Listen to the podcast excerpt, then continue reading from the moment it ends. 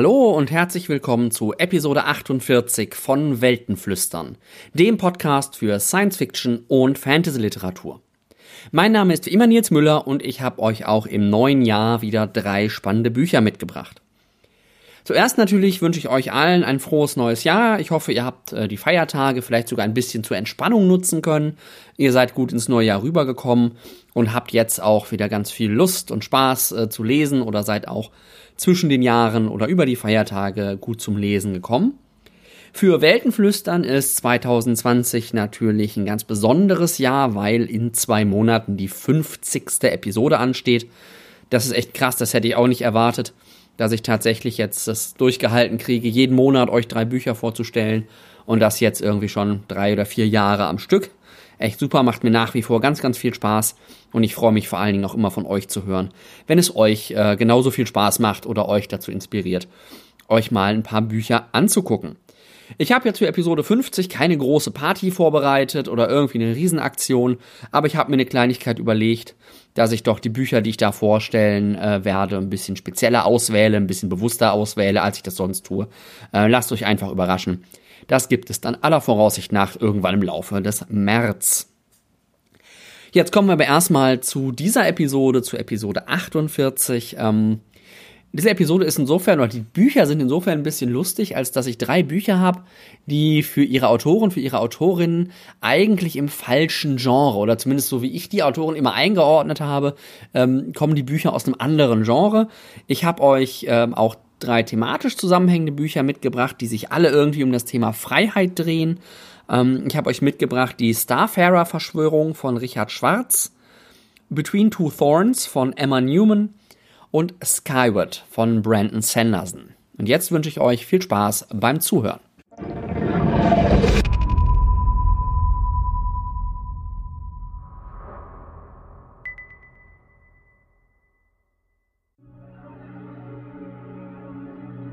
Kapitel 1 Absolute Dunkelheit Eltür ist eine alte Stadt.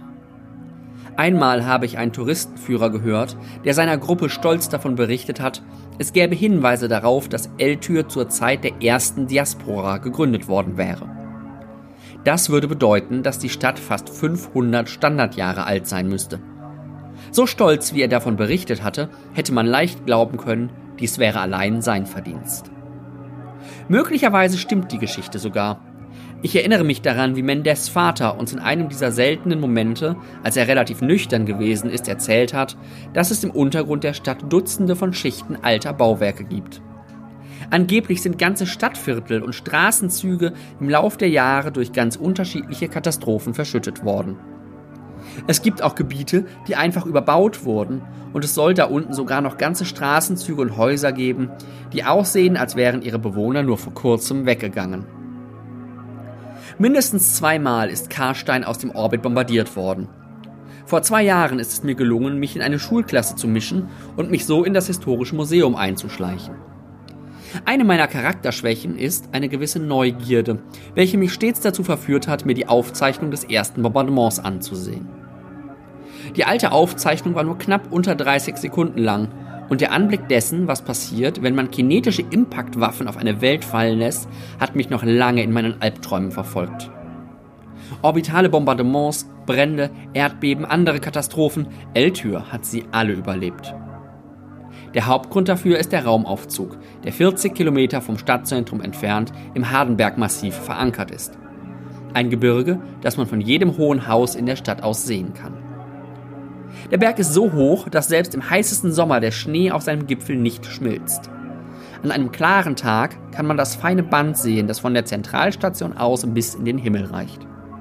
Irgendwo, hoch oben über unseren Köpfen, in 90 Kilometer Höhe, findet dieses feine Band einen Ankerpunkt in einem Klotz aus Ferrozem, der eine Kantenlänge von 211 Metern besitzt. Wie die Stadt selbst hat der Raumaufzug alle Katastrophen überstanden.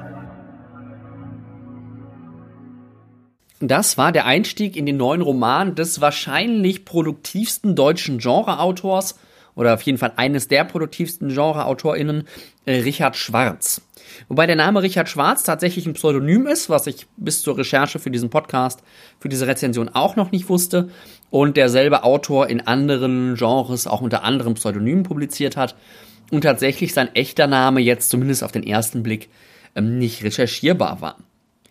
Der Gute hat einen ähm, ingenieurwissenschaftlich-technischen Hintergrund, hat aber ironischerweise bisher in erster Linie Fantasy geschrieben. Also Richard Schwarz Bücher liegen eigentlich in jeder Buchhandlung irgendwie aus. Es gibt diverse größere Serien von ihm. Äh, das Geheimnis von Askir ist wahrscheinlich die bekannteste. Dann gibt's aber auch noch die, die, Reihe um die Götterkriege, die Lyta-Chronik, die Eisraben-Chronik und jetzt eben äh, die Reihe, dessen erstes Buch ich euch heute vorstellen möchte, die Sachs-Chroniken. Ähm, das, der erste Band ist eben die Starfarer-Verschwörung. Und da ich eh mal was von ihm lesen wollte, einfach mal, um einen Eindruck zu haben, wer das eigentlich ist, der da so viel schreibt und so viele Bücher verkauft, ähm, habe ich mir gedacht, okay, dann schnappe ich mir mal eine neue Reihe. Dann muss ich nicht gleich irgendwie zehn Bücher nachholen, gefühlt. Und dann natürlich sein erster Ausflug in die Science Fiction bietet sich da dann gleich mal an. Ihr habt gerade in dem Intro schon gehört, wir befinden uns irgendwann irgendwo im Weltall ähm, auf dem Planeten Karstein in der Stadt Eltür. Eltür ist auf diesem Planeten ja so ein autonomer Stadtstaat in gewisser Weise und hat eben, wie wir gerade auch schon gehört haben, ganz besondere Bedeutung, weil es dort eben einen Weltraumfahrstuhl gibt. Und wenn ich das richtig in Erinnerung habe, ist es, glaube ich, der einzige auf dem Planeten Karstein.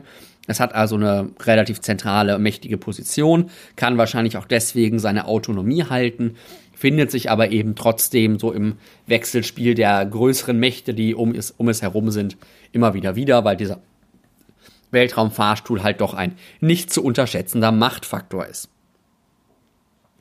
Dieses Eltür und überhaupt dieser Planet Karstein, wobei man über die Region außerhalb Eltürs im Grunde gar nichts erfährt, ähm, ist ja ein bisschen so wie so dystopische Science-Fiction-Städte halt sind. Es ist jetzt nicht so ultra dunkel und total grimy, ähm, aber es ist halt eine, eine normale Metropolstadt. Irgendwie, es gibt wenige Reiche, es gibt viele Arme, es gibt irgendwie große Familien, die eine wichtige Rolle spielen. Es gibt viele Händler und auch ärmere Straßenkinder und so weiter und so fort. Ähm, da ist jetzt wenig, wenig Neues und Überraschendes bei.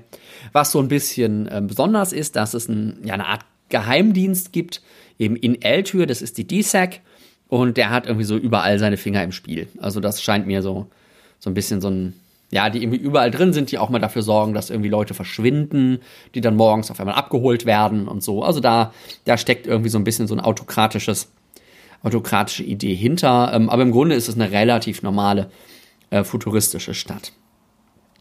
Der ganze Planet, das klang gerade in dem Intro auch schon so ein bisschen an, ähm, ist ja so ein bisschen in so einer Übergangszeit oder das ganze Reich in gewisser Weise scheint sich ein bisschen in der Übergangszeit zu befinden, weil eben eine Hegemonie genannte Epoche, Reich, Zusammenschluss, Verbund ähm, zerfallen ist. Irgendwie durch eine Rebellion hat da eine Rolle gespielt. Eben die Bombardements, die gerade angesprochen wurden, haben da eine Rolle gespielt.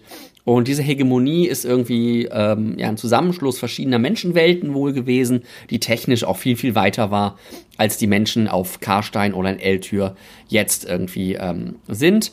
Das Wissen um diese Hegemonie, ähm, habt ihr gerade auch vielleicht schon so ein bisschen anklingen gehört, ist allerdings im Grunde verschollen und verschwunden. Also auch das technologische Wissen, der technologische Fortschritt, der ist erstmal weg. Die Hauptfigur der Handlung habt ihr gerade kennengelernt, das ist die junge Sachs. Ja, die, also Sachs ist in dem Fall eine weibliche Hauptfigur, die ist eine Trickdiebin und hat einen Mentor gehabt, äh, das war Genzo. Genzo ist allerdings vor einiger Zeit, ähm, also bevor die Handlung einsetzt, umgebracht worden. Und ähm, Sachs, die Trickdiebin, gerät eben bei einem Attentat, wo sie mehr oder weniger zufällig daneben steht. Also sprich, sie wollte dem Baron, auf den da der Angriff verübt wurde, gerade seine Brieftasche klauen. Ähm, gerät sie irgendwie in den Untergrund der Stadt, muss sie, ähm, ich glaube, sie muss fliehen und gerät deswegen in den Untergrund der Stadt und macht da eine ziemlich revolutionäre Entdeckung. Und jetzt habe ich gerade beim äh, Vorlesen des äh, Intros gemerkt, dass diese Entdeckung da im Grunde schon angeteasert wird. Sie entdeckt nämlich einen nahezu vollständig erhaltenen Straßenzug aus der Zeit vor der Bombardierung des Planetens. Und in diesem Straßenzug, das noch viel wichtiger ist, entdeckt sie ein funktionierendes Shuttle der Hegemonie. Das heißt, ein solches technisch unglaublich weit fortgeschrittenes Shuttle, was natürlich ähm, derzeit dann extrem wertvoll ist, zumal es auch noch zu funktionieren scheint. Ähm, was auch noch passiert, sie sammelt irgendwie so Naniten, Nanobots oder wie auch immer das, was auch immer das genau ist, auf so eine Art künstliche Intelligenz, ein, ähm, ja, ein Assistenzcomputer, den sie aber so in sich aufnimmt, sozusagen in ihrem Körper, der in ihrem Kopf dann auch mit ihr spricht und der ihr im Grunde ja übernatürliche Kräfte verleiht in gewisser Weise. Das heißt, sie kann auf einmal kämpfen, sie kann rechnen, sie kann messen, sie kann hacken, sie kann irgendwie alles, was Computer halt ganz gut können. Ähm, das ist so ein bisschen der, der Auslöser der ganzen Handlung. Sie beginnt dann einige der Artefakte, die sie in dem Straßenzug findet, über den Hehler ihres Mentors ähm, zu verkaufen. Ähm, kauft sich von diesem Geld einen sogenannten Bolter. Das ist ein, ja, das sind so ich weiß nicht, ob es Klone sind, ähm, die werden auf jeden Fall genetisch geprägt auf ihre Besitzer, also so, auch so eine Art Sklaven in gewisser Weise ähm, und können diesem Besitzer dann im Grunde nicht schaden und müssen deren Anweisungen folgen ähm, und dienen halt üblicherweise als Bodyguards. Ähm, so ein Bolter beschafft sie sich nämlich, weil sie eben auch glaubt, okay, mit diesem Shuttle, das könnte ein bisschen gefährlich werden, ich suche mir mal ein bisschen Schutz, weil sie natürlich auch erstmal keinem davon erzählt. Äh, sie gewinnt dann noch einen weiteren Verbündeten, das ist vielleicht etwas überraschend. Das ist nämlich ähm, äh, Kunzak, der hat auch, glaube ich, noch einen Vornamen, den ich jetzt aber vergessen habe. Ähm, das ist der Chef, Chef der DSEC, also dieses Geheimdienstes, der irgendwie so überall in der Stadt seine Finger im Spiel hat. So, das war der Einstieg in den Roman. Das heißt, wir haben nach irgendwie 50 Seiten oder so, haben wir die stärkste Kämpferin des Planetens, die gleichzeitig die schnellste Denkerin und beste Hackerin ist, äh, mit quasi unbegrenztem Geld, loyalen Verbündeten, unter anderem dem, einem der mächtigsten Männer des, der Stadt als Verbündeter. Und was soll jetzt noch schiefgehen?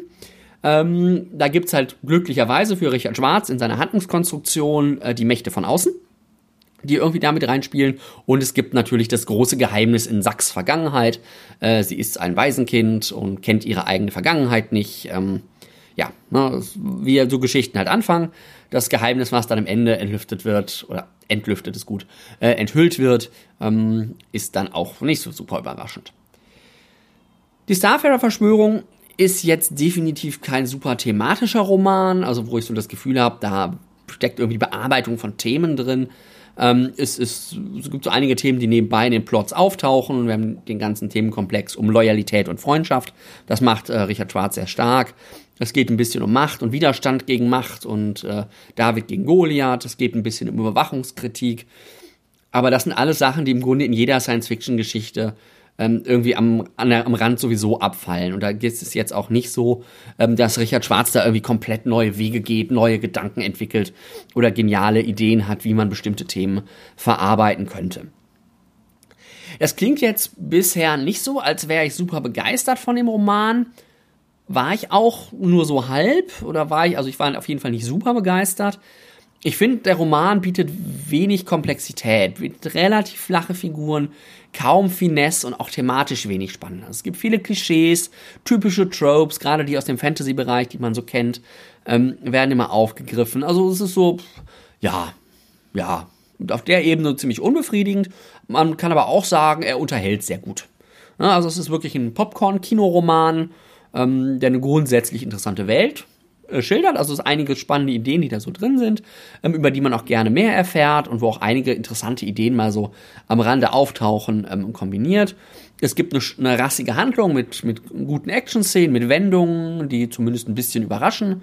Und es ist halt einfach flott geschrieben und hat sehr eindrucksvolle Action-Szenen. Also es hat so seine, seine Stärken in der Ebene. Ähm, was ich allerdings das größte Manko finde, das ist gerade schon mal angeklungen, das ist die Figur von Sachs. Weil Sachs eben wirklich am Anfang extrem stark wird, ähm, ihr alles zufällt, also da auch wirklich kaum irgendwie Schwierigkeiten, Konflikte, Probleme auftauchen, die, sie, sie ringt nicht mit sich selbst, sie hat kein ernsthaftes Tief, sie zweifelt irgendwie nicht an viel, all das fehlt irgendwie. Und gerade wenn ich euch nachher von Brandon Sanders und Skywood vorstellen will, äh, werdet ihr den Kontrast wahrscheinlich, äh, zumindest in meiner Rezension, deutlich merken. Es ist auch so, dass einige Erklärungen einfach super bequem wirken. Also es gibt dann irgendwie eine Erklärung, warum diese Naniten so gut zu ihr passen. Und ich denke mir so, boah, muss das sein? Es ist alles relativ einfach. Auch entwickelt sich Sachs als Figur nicht wirklich, sondern ist halt wie in so einem Rollenspiel eine Heldin, die in den Kampf geworfen wird und dann durch den Kampf geht. Wie in einem schlechten Rollenspiel. Ähm, aber es ist eine nette Geschichte. So. Ne? Die Spannung trägt sich in dem Roman dann auch alleine über dieses ominöse Geheimnis und um die fremden Mächte, die von außen irgendwie da reinspielen. Aber das bleibt irgendwie super abstrakt, weil man die nicht, nicht kennenlernt, deren Motivation nicht kennenlernt, deren Pläne nicht kennt, um dann mitzufiebern, ah, wie, wie spielen die gegeneinander oder so, sondern es ist irgendwie so, so ein Puzzle lösen. Ja, aber ein Puzzle, was irgendwie auch relativ spät erst klar wird, wo es auch nicht wirklich darum geht, so Spuren zu folgen oder ähnlichem, sondern es puzzelt sich halt so nach und nach dann irgendwie von selbst zusammen. Und es ist auch nicht so super überraschend, muss man eben auch dazu sagen.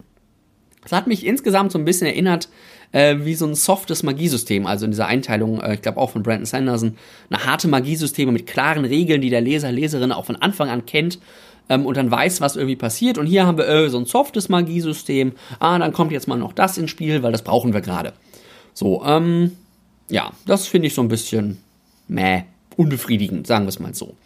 Ähm, sprachlich ist es an sich ganz okay. Ähm, mir ist aufgefallen, in mehreren deutschen Romanen jetzt schon, dass deutsche Autoren, deutsche Autorinnen dazu neigen, Anglizismen zu nutzen, wo sie eigentlich nicht passen, ähm, auch wenn sie ursprünglich auf Deutsch schreiben. Ich habe das gerade im Intro nochmal gemerkt, als von Impact-Waffen die Rede war.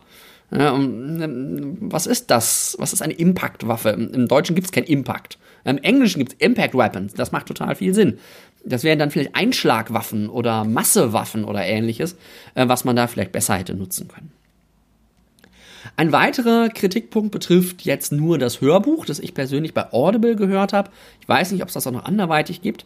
Ähm, ihr habt mitgekriegt, die Starfarer-Verschwörung ist aus der Ich-Perspektive von Sachs geschrieben. Ähm, das ist erstmal völlig okay, das macht er auch solide, man kommt dadurch nah in die Handlung rein. Ähm, Sachs ist weiblich, was ich euch ja auch schon gesagt habe. Und Audible oder wer auch immer lässt das von einem Mann lesen. Das hat mich total verwirrt weil ich einfach erstmal dachte, bis dann irgendwann im Kontext klar wurde, oh, Sachs muss weiblich sein.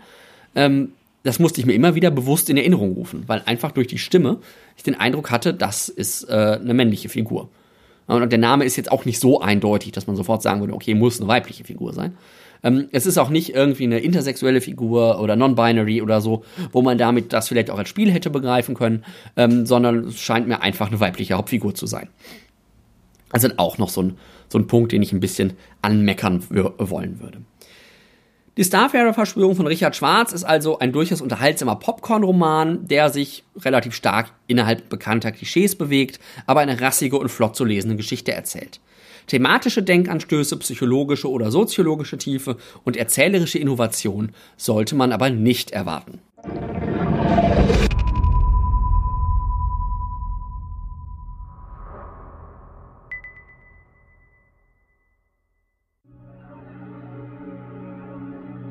That night in Bath was the third time Sam's beer bladder had got him into trouble.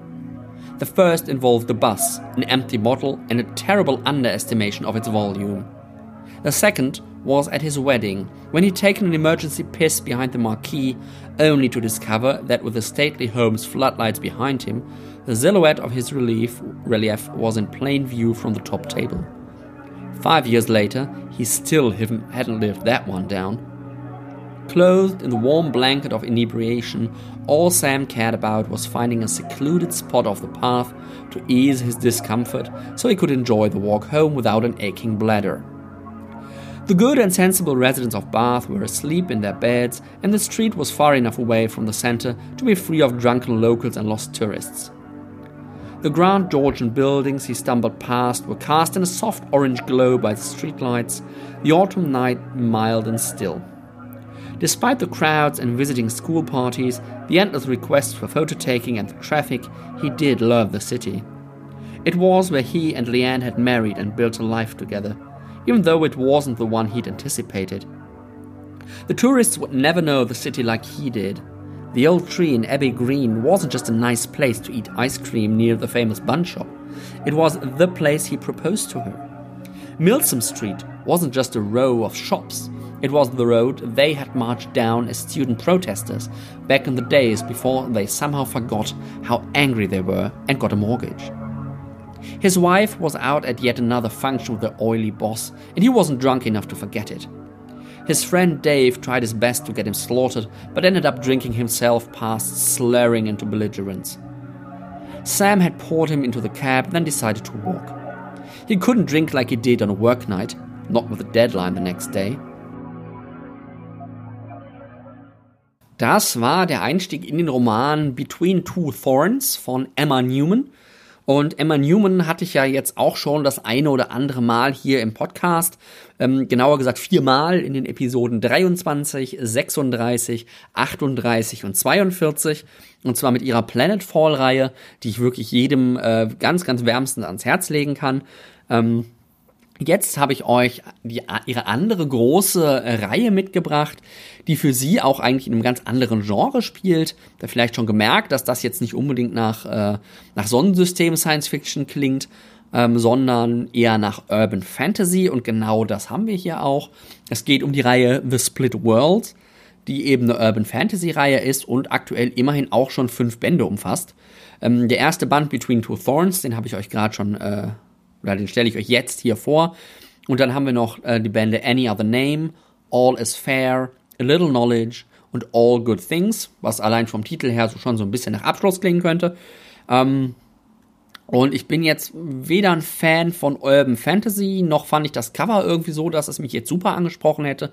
Aber da ich Emma Newman Science Fiction so sehr mag, dachte ich mir, ich gebe ihrer Split Worlds Reihe und damit bei diesem Buch auch ihrem Debüt im Grunde einfach mal eine Chance und guck mal, ähm, wie diese Bücher so sind, damit ich da auch einfach was zu sagen kann. Ihr habt die Welt gerade schon so ein bisschen kennengelernt, ähm, wie sich das für Urban Fantasy gehört. Ähm, wingen wir uns zum Teil in unserer Welt. Das war gerade Bath in England, was ihr kennengelernt habt. Ähm, es gibt natürlich noch einen magischen Aspekt oder eine magische Dimension. Wir haben hier in der Welt sogar zwei magische Welten, Dimensionen. Wir haben einmal, ähm, also die, die normale Welt, unsere Welt ist das sogenannte Mundanus, ne, mundän, so ne, das Normale in Anführungszeichen. Dann haben wir den Nether, das Niedere. Ähm, in der Welt, in dieser Welt leben die Fae, also die Feen würde man es übersetzen, aber das passt irgendwie nicht so richtig. Dämonen passt auch nicht. Ich habe nicht so richtig eine gute, ähm, eine gute Übersetzung dafür gefunden. Ähm, leben also diese Fae und auch Menschen, die irgendwie mit den Fae zu tun haben. Das ist der Nether. Und der Nether ist sehr stark so ausgestaltet wie so eine relativ klassische viktorianische Hofgesellschaft. Ich habe gerade gemerkt, ähm, die Stadt Bath wurde auch so ein bisschen beschrieben, wie man so eine Stadt auch im 19. Jahrhundert beschrieben hätte, äh, nur dass zwischendurch mal ein Taxi auftauchte. Ähm, also das, das spielt schon in unserer jetzigen Zeit. Ähm, nur dieser Nether ist halt eher so ein bisschen der viktorianische Teil. Das heißt, es gibt Adelsfamilien, es gibt Protokolle, es gibt geplante Hochzeiten, Intrigen und, und, und. Die zweite magische Welt neben dem Nether ist das Exilium. Äh, ich habe nicht so richtig verstanden, was das ist, aber das scheint mir so ein bisschen so ein, so ein Gefängnis, Ruhesitz, Exil eben für Faye zu sein. Wie, was, ob man da jetzt nur hin verurteilt wird, verbannt wird oder ob man da auch freiwillig leben kann, das ist mir nicht so ganz klar geworden. Oder ich erinnere mich einfach nicht mehr dran. Wir haben noch ähm, neben den Fae eine weitere interessante Gruppe. Also die Fae Touched gibt es noch, dann eben diese Menschen, die mit den Fae zusammenarbeiten. Und dann gibt es noch die Arbiter. Die Arbiter sind, ich glaube, magische Ermittler, ähm, die die Fae und Fae Touched im Mundanus beobachten und kontrollieren. Ich habe nicht so richtig verstanden, wo die herkommen, wem die dienen sozusagen, ähm, wie, wieso die als Gegenspieler zu den Fae Touched etabliert sind. Das wird vielleicht in späteren Bänden klarer. Ähm, insgesamt sind die so organisiert wie eine Kirche mit so regionalen Chaptern, also irgendwie so regionalen Kapiteln.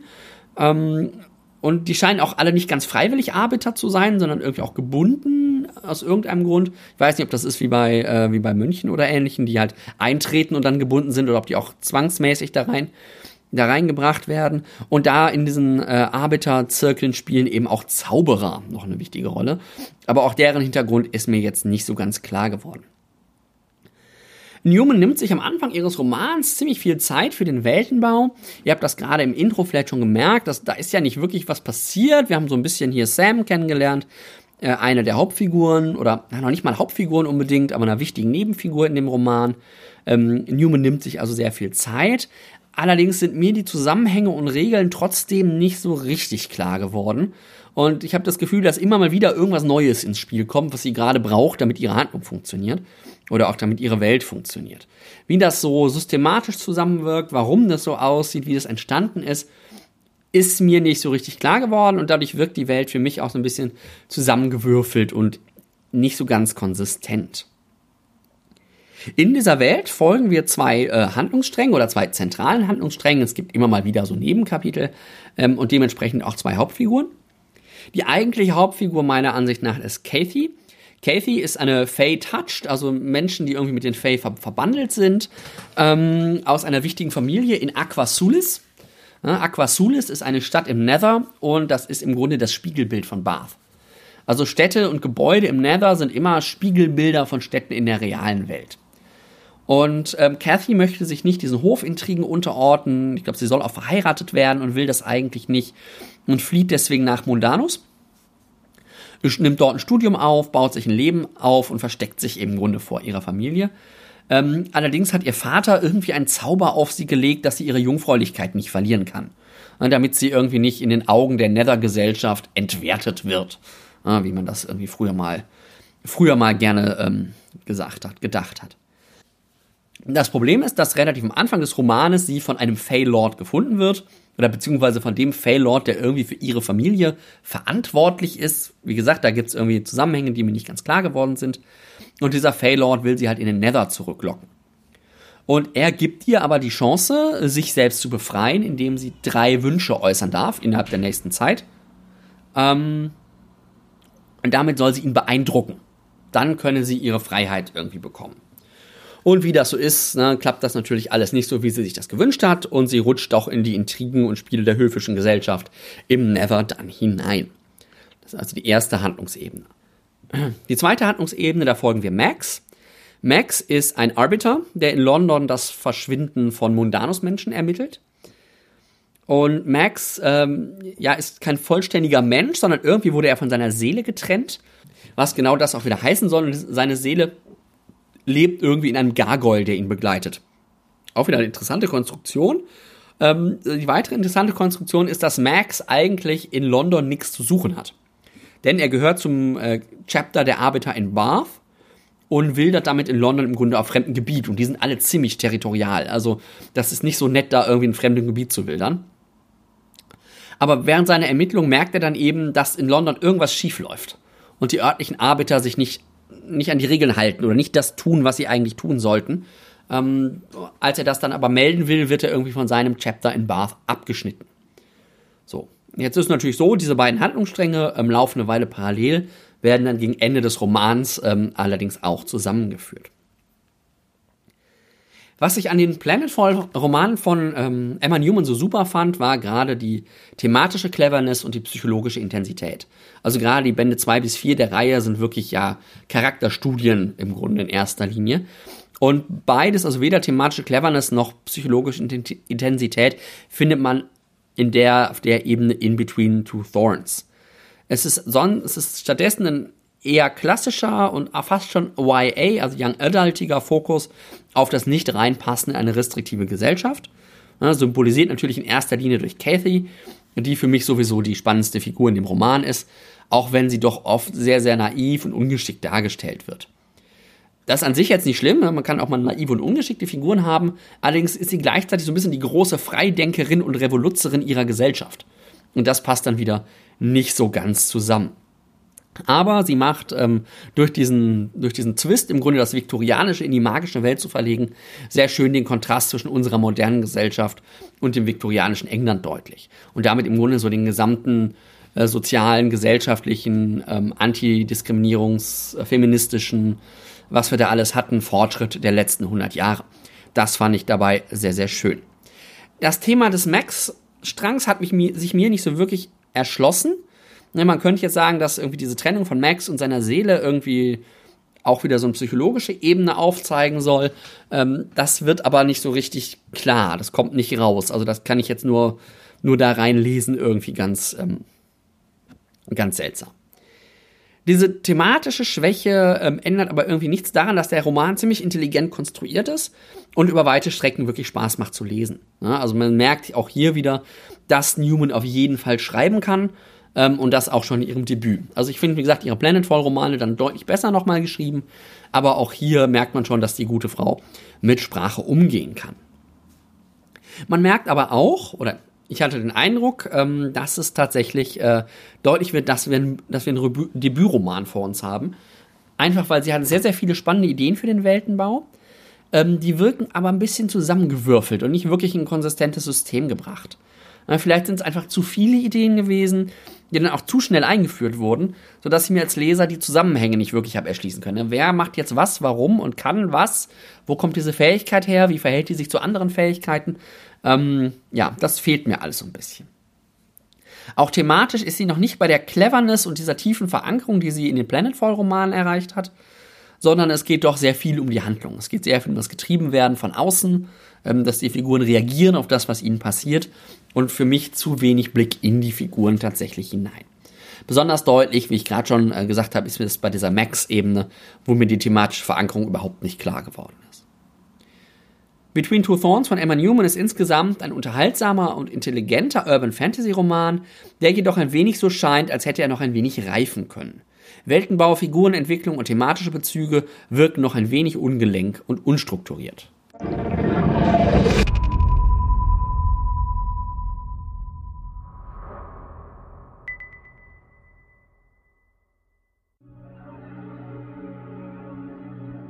I stalked my enemy carefully through the cavern. I'd taken off my boots so they wouldn't squeak. I'd removed my socks so I wouldn't slip. The rock under my feet was comfortably cool as I took another silent step forward. This deep, the only light came from the faint glow of the worms in the ceiling, feeding off the moisture seeping through cracks. You had to sit for minutes in the darkness for your eyes to adjust to that faint light. Another quiver in the shadows, there, near those dark lumps that must be enemy fortifications. I froze in a crouch, listening to my enemy scratch the rock as he moved. I imagined a Krell, a terrible alien with red eyes and dark armor. With a steady hand, agonizingly slow, I raised my rifle to my shoulder, held my breath, and fired. A squeal of pain was my reward. Yes! I patted my wrist, activating my father's light line. It sprang to life with a reddish orange glow, blinding me for a moment. Then I rushed forward to claim my prize one dead rat, speared straight through. In the light, shadows I'd imagined as enemy fortifications revealed themselves as rocks. My enemy was a plump rat, and my rifle was a makeshift spare gun. Nine and a half years had passed since that fateful day when I'd climbed to the surface with my father but my imagination was as strong as ever. It helped relieve the monotony to pretend I was doing something more exciting than hurting rats. I held up the dead rodent by its tail. Thus, you know, the fury of my anger, fell beast. Brandon Sanderson ist ja, ich glaube, zusammen tatsächlich mit Emma Newman, ähm, das sind die beiden AutorInnen, die ich am häufigsten hier im Podcast hatte. Und das ist gerade bei Brandon Sanderson nicht unbedingt schwierig, denn er schreibt extrem viel und er schreibt auch wirklich extrem gut. Sein Opus Magnum, die Sturmlichtchroniken, vielleicht das Fantasy-Epos überhaupt ähm, aktuell, äh, von dem aktuell drei der zehn geplanten Bücher auf Englisch zumindest erschienen sind und die ich euch in Episoden 6, 27 und 44 vorgestellt habe. Brandon Sanderson kann aber auch Young Adult Romane schreiben, zum Beispiel uh, The Rhythmatist, was ich auch gelesen habe und was mich sehr begeistert hat. Uh, Brandon Sanderson hat jetzt aber auch mal wieder was Neues versucht, auch etwas, was außerhalb des Universums spielt, in dem äh, die meisten seiner Fantasy-Romane ansonsten spielen. Er hat nämlich versucht, Science Fiction zu schreiben. Ein bisschen auch wieder im Young Adult Gewand, aber was beschwere ich mich?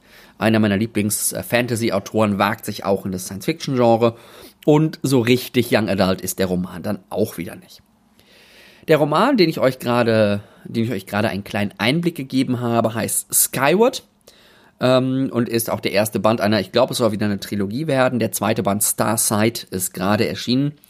Diese Serie hat es leider noch nicht äh, in eine deutsche Veröffentlichung geschafft, zu einem deutschen Verlag. Warum auch immer. Scheint mir auch tatsächlich das einzige von Sanderson zu sein, äh, was bisher noch nicht übersetzt worden ist. Ihr habt gerade schon mitbekommen, wir befinden uns irgendwie auf einer Welt, einem Planeten, irgendwo im Nirgendwo und ähm, die Menschen scheinen in unterirdischen Höhlen und Städten zu leben. Ne? Ihr habt gerade ähm, die Haupt, der Hauptfigur zugehört, wie sie in ihrer Jugend auf der Suche ist, äh, auf der Jagd nach Ratten. Und dieser Planet, auf dem die Menschen leben, ähm, die sich interessanterweise Defiance, also irgendwie wieder Widerständlinge oder irgendwie sowas in der Art nennen. Ähm, dieser Planet wird immer wieder von den Krell angegriffen. Das scheinen irgendwie so Angriffe zu sein, dass die mit äh, bis zu 100 ähm, Raumjägern irgendwie auf den Planeten zu rasen und da äh, ihre Bomben abwerfen. Und niemand weiß eigentlich so wirklich, warum das passiert, warum die Krell den Planeten angreifen. Und die Menschen haben auch relativ wenig, was sie denen entgegensetzen können. Das Einzige, was sie haben, ist eine Produktionsanlage für äh, Raumgleiter, mit denen sie sich verteidigen können. Und diese Produktionsanlage muss natürlich beschützt werden, koste es, was es wolle. Ja, weil es ist klar, wenn diese Anlage, die eine Anlage, die sie haben, zerstört wird, dann war es das mit den Menschen, zumal die eben auch in Höhlen leben, also sowieso schon ein relativ ärmliches und nicht so sonderlich, besonders freudvolles Leben leben. Damit ist auch eng verbunden, dass die Piloten, die diese Raumgleiter, diese Verteidigungsgleiter fliegen, natürlich gesellschaftlich sehr hoch geschätzt sind. Ähm, genau. Grundsätzlich, aber habe ich gerade schon gesagt, sieht das alles nicht so ganz, äh, nicht so ganz super aus. Die Hauptfigur, die wir gerade auch in dem kurzen Intro schon kennengelernt haben, ist Spencer. Spencer ist die Tochter eines Piloten, ne? von ihrem Vater war ja gerade die Rede. Aber äh, Spencer ist in der Gesellschaft geächtet, weil ihr Vater ähm, eben als Pilot in einer großen Schlacht im entscheidenden Moment geflohen sein soll. Das hindert sie nicht daran, ihn zu verehren und auch selbst Pilotin werden zu wollen. Ähm, macht es ihr aber eigentlich unmöglich, äh, Pilotin zu werden, weil es irgendwie so einen Aberglauben zu geben scheint oder auch so eine Art Sippenhaft und äh, dass die Feigheit ihres Vaters im Grunde auf sie übergegangen ist und deswegen ähm, ja, ihr das nicht zugetraut wird und dann von vornherein eigentlich klar ist, dass sie niemals Pilotin wird werden können. Aber wie das in so Romanen ist, schafft sie es trotzdem in die Pilotenschule da aufgenommen zu werden. Sie besteht den Test und dann noch einige andere ähm, Sachen, die dann eine Rolle spielen. Und alleine die Aufnahme in die Schule bringt halt schon ein extremes Prestige. Also das ist im Grunde ein klarer gesellschaftlicher Aufstieg, in diese Schule aufgenommen zu werden. Was ihr dabei hilft, ist die enge Verbindung zu einem der Fluglehrer, der war damals Wingman ihres Vaters. Auch er verachtet ihren Vater, ist nicht so, als ob er mehr wissen würde oder was anderes wissen würde als alle anderen, aber er will ihr halt eine Chance geben, weil er weiß, wie gut, wie gut ihr Vater als Pilot war und eben hofft, dass sie diese Leidenschaft, äh, diese Fähigkeit auch mitbringt. Dass er ihr hilft, in die Schule zu kommen, hat aber die etwas blöde Konsequenz, dass sie nicht am Rigo, dass sie zwar am Unterricht teilnehmen darf, aber nicht wie alle anderen in der Schule leben darf. Also dort nicht essen darf, nicht schlafen darf, äh, sich nicht waschen darf und so weiter und so fort. Und diese Schule liegt halt so ein bisschen ja, abseits oder auf militärischem Gelände, wo halt ansonsten auch für sie kein Platz ist. Und damit sie eben nicht jeden Tag, jeden Abend nach der Schule und jeden Morgen vor der Schule aufwendig mit Aufzügen und Gott weiß was ähm, in, nach Hause zum Beispiel zu ihrer Familie zurück muss, ähm, sucht sie sich eine eigene Unterkunft. Findet da irgendwie eine Höhle, so ein bisschen nicht weit weg von der Schule und in dieser Höhle macht sie eine faszinierende Entdeckung. Und naja, diese Entdeckung ist erstreckend parallel im Grunde zu dem, was Richard Schwarz in seinen Starfarer Chroniken, das ich euch ja auch schon in dieser Folge vorgestellt habe, ähm, so erzählt. Also sie entdeckt da auch wieder einen alten Gleiter oder ein alten, äh, altes kleines Raumschiff. Und dann ist die Geschichte halt so eine klassische Young Adult Geschichte erstmal, dass sie halt die Schule, die Schule dann durch, durchschreitet und dabei ganz, ganz viele Abenteuer erlebt. Ähm, das ist, glaube ich, dann weniger überraschend. Wenn man Romane von Brandon Sanderson liest, ich lese ja sonst eigentlich eher seine dicken Fantasy-Wälzer, dann sind die so vollgestopft mit Themen. Ähm, das macht er total super, das kann er richtig gut, äh, macht die Romane aber manchmal so ein bisschen schwerfällig. Und das ist einer der Young Adult Aspekte aus diesem Buch. Das haben wir hier nicht. Also das Buch ist thematisch nicht so unglaublich durchdrungen von irgendwie Anspielungen und Themen, die in Figuren verankert sind und so weiter und so fort. Ähm, das heißt aber nicht, dass das gar nicht auftritt. Es ist nur wesentlich gefälliger äh, und weniger komplex, aber auf keinen Fall oberflächlich. Auch die Themen, die er aufgreift, sind eher so typisch YA, äh, Freundschaft und Loyalität, Platz in der Gesellschaft finden, auch gegen Widerstand. Auch so das Paket, das man von den Eltern im Grunde mitbekommt, ähm, hinter sich lassen und seinen eigenen Weg gehen und dabei natürlich auch gesellschaftliche Wahrheiten und das, was alle irgendwie für richtig und für wahr halten, kräftig zu hinterfragen. Und wie bei allen Sanderson-Romanen oder bei fast allen kann ich auch hier nicht anders als einfach absolut begeistert sein. Ähm, es ist ein ganz anderes Buch von ihm, als ich sonst bisher meistens gelesen habe. Es ist eher ein unterhaltsamer Wegfresser als ein schwergewichtiges Epos, aber auch als solcher Roman macht er halt einfach fast alles richtig. Ähm, die Welt ist mysteriös und komplex. Ja, hinter jeder Wendung, die irgendwie in der Handlung passiert, steckt auch neues Geheimnis über die Welt. Und zwar eines, das nicht die Leute in der Welt sowieso schon kennen, das also nur für den Leser eine Überraschung ist, sondern wirklich eines, was auch für die Figuren neu ist. Dabei ist dann auch weniges so, wie es auf den ersten Blick scheint, was ich auch wieder sehr, sehr spannend finde. Die Auflösung am Ende hat mich jetzt noch nicht so ganz vollkommen überzeugt, aber ich hoffe mal, dass da im zweiten Band irgendwie mehr noch Erklärung stattfindet, sodass man das dann auch besser nachvollziehen kann. Nicht nur ist die Handlung und dieses Rätsel wirklich spannend, sondern Spencer ist auch eine ganz großartige Figur. Sanderson selbst hat wohl mal gesagt, dieses Buch sei so ein bisschen sein, sein Versuch, so ein Boy and his Dragon Geschichte zu erzählen. Er macht halt daraus äh, A Girl and Her Spaceship. Ähm, er mischt es so ein bisschen tatsächlich aus How to Train Your Dragon, was ja noch ein relativ bekannter Film ist, und Ender's Game. Das scheinen mir so wirklich die beiden zentralen Perspektiven zu sein. Er verfällt dabei aber auch nicht in die Gefahr, irgendwie jetzt so ein Space Hogwarts quasi zu produzieren. Spencer, ne, bei der war ich ja eigentlich gerade, ähm, stellt sich gegen alle Wahrscheinlichkeiten und kämpft sich irgendwie so durch. Ja. Sie ist dabei allerdings nicht, ne, jetzt sind wir bei Richard Schwarz gerade, nicht überstark und mächtig und super und äh, absolute Megaheldin, sondern sie zweifelt, sie ringt mit sich, sie zeigt Schwäche, sie zweifelt an ihrem Traum. Ähm, all diese Dinge, die eben Charakter irgendwie Tiefe verleihen und ja, sie auch menschlich machen. Also sie ist ja in dem Kontext auch tatsächlich ein Mensch, aber sie erscheint auch eben menschlich, auch wenn, sich, wenn sie im Laufe des Romans doch eine ganz kräftige Kompetenz entwickelt. Dabei ist die Welt, in der das Ganze stattfindet, dunkel. Ne? Also es geht den Menschen nicht wirklich gut, aber sie, also Spencer, ist halt immer hoffnungsfroh, energetisch, motiviert, vorwärtstreibend und irgendwie sich da durchkämpfend. Auch weil sie sich eben gegen die verkrusteten Strukturen stellt. Also sie ist nicht nur die, die irgendwie die Heldin ist, die alles macht, was alle wollen und damit erfolgreich ist, sondern die eben auch in der Gesellschaft irgendwie ja Fragen stellt und Dinge hinterfragt und Dinge einfach anders macht. Erinnert dabei als Figur so ein bisschen an Win aus der ersten Mistborn-Trilogie von Brandon Sanderson oder Nebelgeborene heißen die auf Deutsch, ähm, die auch so ein bisschen aufgebaut ist. Überhaupt hat der ganze Roman so von der Atmosphäre tatsächlich so ein bisschen was, eine Ähnlichkeit mit den Mistborn-Romanen. Aber nicht nur die Hauptfigur ist, ist super, auch die Nebenfiguren sind total komplex und vielschichtig. Es gibt nicht so ganz viele davon, es ist ein relativ kleiner Cast, aber entsprechend Mühe hat sich Sanderson mit den Figuren gemacht. Nur ein, ein, ein Beispiel, äh, es gibt eine Figur, ein am Anfang auf jeden Fall sehr unbeliebter und äh, sehr arroganter Mitschüler, äh, der irgendwie den Spitznamen Jerkface verpasst bekommt, der dann tatsächlich als offizielles Callsign für ihn als Piloten hängen bleibt. Also man, diese Figuren haben alle tolle Geschichten, entwickeln sich auch im Laufe des Romans. Man lernt auch sie mögen, auch wenn sie so ihre Eigenheiten haben.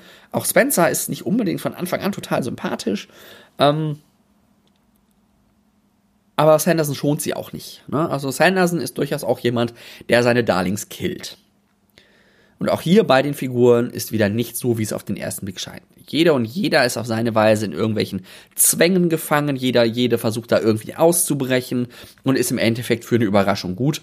Und selbst die Bösewichte, die irgendwie aufgebaut werden, die sind nicht böse, weil sie böse sind, sondern die haben auch ihre, ihre helle oder ihre zerrissene Seite.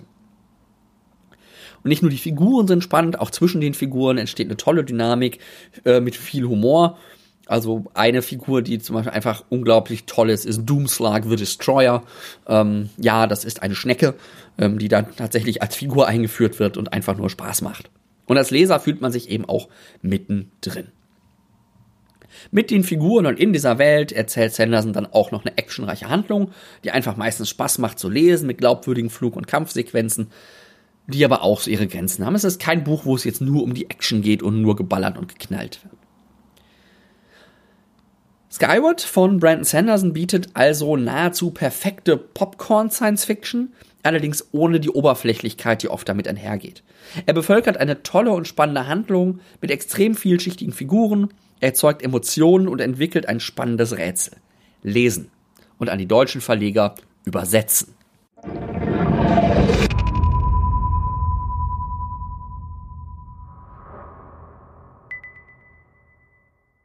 Ja, das war's dann auch mit der 48. Episode von Weltenflüstern und der ersten im Jahr 2020.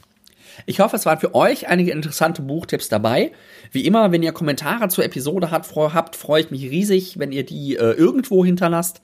Aber am besten natürlich auf der Webseite weltenflüster.de slash 48. Gerade wenn ihr die Bücher auch gelesen habt oder irgendwie eine andere Meinung seid zu dem Roman, ähm, scheut euch nicht, da einfach euren Ka Kommentar zu hinterlassen.